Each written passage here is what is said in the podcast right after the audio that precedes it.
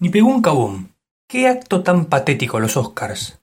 Un grupo de individuos reunidos ahí vestidos estrafalariamente como si fueran a recibir el premio a la humanidad, a la solución del hambre en el mundo, a la solución de las guerras en el mundo. Un grupo de individuos que proyecta una imagen de lo que son y en el fondo son una pandilla de anoréxicos, drogadictos, con un montón de historias ocultas que vaya uno a saber cómo son.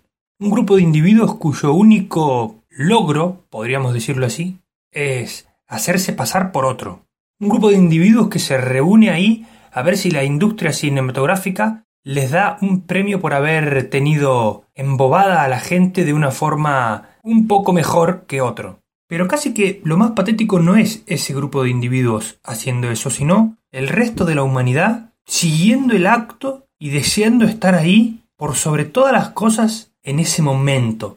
Algunos de estos actores y actrices mueren de sobredosis, pero el resto mueren ricos, mientras Nikola Tesla tuvo que morir muerto de hambre en un hotel de mala muerte.